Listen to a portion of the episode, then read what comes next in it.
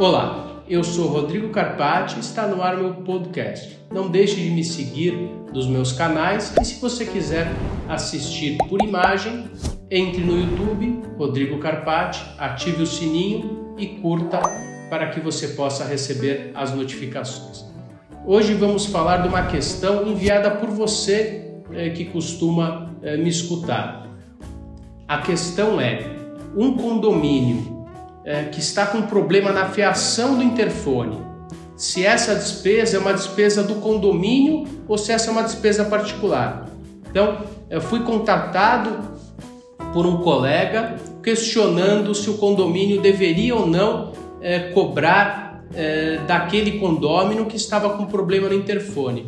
É uma questão é, extremamente é, fácil de responder, mas na prática o que ocorreu naquele condomínio? A Assembleia deliberou, na minha opinião, contra leges, contra a lei, de que aquele condômino deveria pagar a tubulação eh, para que o interfone voltasse a funcionar. A leitura do artigo 1331 do Código Civil, parágrafo 2, deixa claro que são áreas comuns as redes gerais de distribuição de água, esgoto, gás, eletricidade, calefação, refrigeração central e demais partes comuns. Então, a tubulação que vai até é, a residência daquela pessoa é responsabilidade do condomínio e não do condômino. Aquela deliberação assemblear, é, ela é nula e ela deve ser revista, senão o condômino, em defesa dos seus próprios interesses,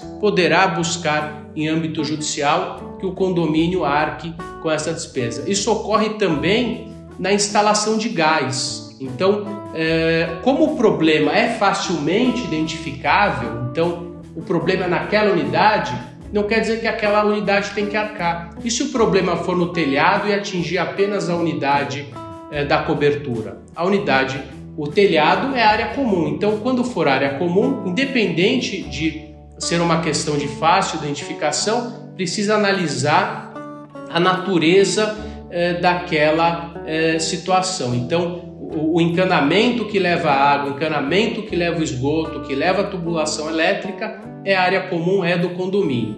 Logicamente que em alguns momentos o condômino fez uma reforma, estragou e por mais que seja do condomínio, se o condômino causou dano, esse fica obrigado a repará-lo. Então, chegamos ao final de mais um programa. Espero que você eh, tenha aproveitado o conteúdo. Se você eh, quiser assistir via imagem através do YouTube, não deixe de me seguir eh, no meu canal e ativar o sininho para receber as notificações. Obrigado e até breve.